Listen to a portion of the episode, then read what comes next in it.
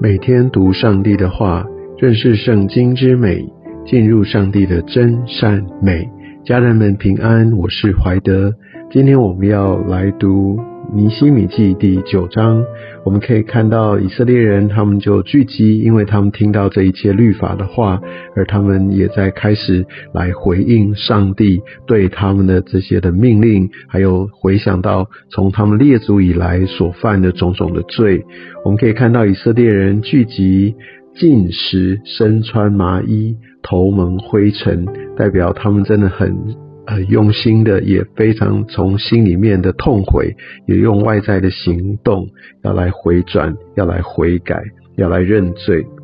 我们可以看到这个进食，其实呃，也许有些人会觉得说，那就是因为我要恳切的祷告，求上帝来听我的祷告。但是进食有一个更重要的意义哦，它的目的不在于。要改变上帝，来让我的愿望，让我所求的得以被垂听。进食更大的一个目的，是为了让我们的心能够被神来改变，让我们与神同心。所以在这边我们可以看到，这个进食祷告就带来一个整个民族的认罪，整个民族的回转。那他可以看到，他们不只是痛悔，而且呢，他们就立志要跟外邦人来，呃，来离绝，他们不要再与这世界为友，然后他们也站着承认自己的罪恶。还有列祖的罪孽，所以他们没有想要用自己的方式，或者只是让自己比较舒服，就去逃避面对自己的议题，甚至他们也呃来认同自己是整个罪性是由呃他们的先祖就传承下来的，所以让我们可以知道，我们不要来逃避自己的罪。那我想，现在我们在新约时代，我们更可以有这样的一个坦然无惧的态度，来到施恩宝座前来认罪悔改。因为耶稣基督他自己完全没有犯过任何的罪，但是为了我们的罪，他担当了，也为我们付上了那终极罪的一个呃赎价。所以我们要勇于来到上帝的面前来认罪。然后我们可以看到，他们将时间哦，有相当的一个比例，就一天的四分之一呢，他们就挪出来，他们就要来读上帝的律法，然后另外四分之一呢，他们来认罪、来敬拜。所以读经跟祷告，我们从神的话语，还有在呃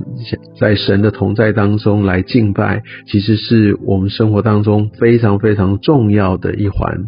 那这个在当时他们所说这个所谓的时间，其实呃按照犹太人的呃他们的一个规范，呃大概就是他们的工作时间，就是他们在日间所活动的时间，一般来说是从清晨六点到傍晚的六点。那这十二个小时，他们在在分成四分之一、四分之一。换句话说，他们有大概三个小时在读上帝的话语。另外三个小时，他们在神面前来敬拜、来认罪。我想这不是一个硬邦邦的规定，对我们今日的基督徒而言，但确实是一个重要的提醒，让我们可以知道我们需要分别时间来到上帝的面前，我们要敬拜，我们要来读神的话语，我们要来来聆听神。也更重要的是，我们要认罪悔改，因为这所有的目的都是要带回到上帝他所呼召我们要走的道路。而接下来，在这整个经文当中，我们可以看到，特别从呃第五节开始到第十五节，他们都在称颂上帝，来颂赞他的本质，称谢上帝所为他的百姓以色列从头到尾他们所做的。上帝让他们离开为奴之地，要给他们一个新的生命、新的盼望，有一个新的方向，乃至于要把这最美的一个应许之地，上帝所为他们预备的产业要。赐给他们。接下来呢，在十六到三十七节，这整篇就在谈到，即使上帝一路的来带领他们，但是呢，他们却每次有了一些的好处，或者有些困难的时候，他们就离弃上帝。金牛犊是他们自以为，呃，那是上帝的本相，但是上帝从来没有要他们用他们自己所想象的方式来创造出一个上帝的形象来。那我们也可以看到，呃，他们在旷野当中，他们的发怨言。那我们可以看到，即使他们在呃每天都得到上帝透过玛纳来供应他们，也赐水来解他们的渴，他不断的养育他们，他们每天等于都在经历神机，但是他们依然常常的来背逆上帝。而在二十五、二十六节这边也特别讲到，当他们富足了，他们吃的很饱足时候，但是他们就离开了上帝，他们就不顺从了上帝。所以常常我们从这世界上，我们得着一切的富足，我们觉得那好像是很棒的祝福，但是那往往更是我们需要警醒的时候，因为人总是会在这样的一个情况当中来离弃上帝，因为觉得好像自己可以掌握一切，好像那世上财富的累积给自己那种虚幻的安全感。所以，在这个信仰当中，其实不断的提醒，也挑战我们，哦，不要就是随从这个世界的富裕之道。而很多时候，我们也许在患难当中，我们呼求上帝，而上帝也拯救了我们，带我们脱离那些的危险。但是，当我们得了平安以后，就像二十八节所说，结果呢，又在上帝面前行恶，我们又继续的来选择过自己的生活。当然，这上面所说的是过往以色列人他们的行径，但是如果真正回想我们的人生，其实也是在这个状况当中，常常的就不断的循环。所以我们需要透过呃这些所记下来的经文，也让他来审视我们的心。我相信上帝，呃，也许在当时他用这些的仇敌来让以色列人归回，但在今日。他不只是用了一些的处境困难来提醒我们，更透过我们每天或常常的来读上帝的话语，透过这些过去所发生的事情来光照我们的心，让我们要做出智慧的选择，要抓住上帝他所赐给我们的这些，让我们生命得以丰盛，生命得以走在上帝一个道路跟计划当中的一个很重要的一个真理。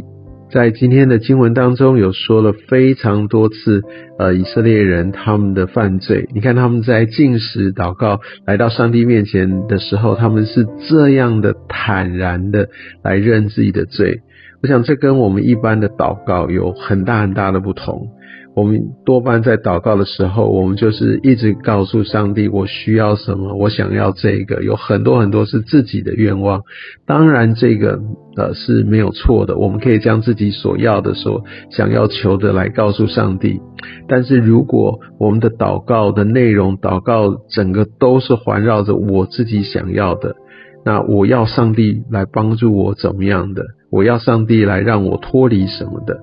那我想，今天我们所读经文这段祷告，会给我们很多的一个启示。我们可以看到，他们抓住上帝的本质来宣告，然后他们来为着自己跟过往甚至先祖所犯的罪，来向上帝认罪。认罪是一个悔改归向上帝很重要的一个前提，非常重要的关键。我们要愿意来将自己的软弱、自己所犯的罪。带到上帝的面前来寻求呃他的饶恕呃赦免，因为当我们愿意来把这些摆上的时候，我们才有真正的决心来转向，来有一个不同方向的改变，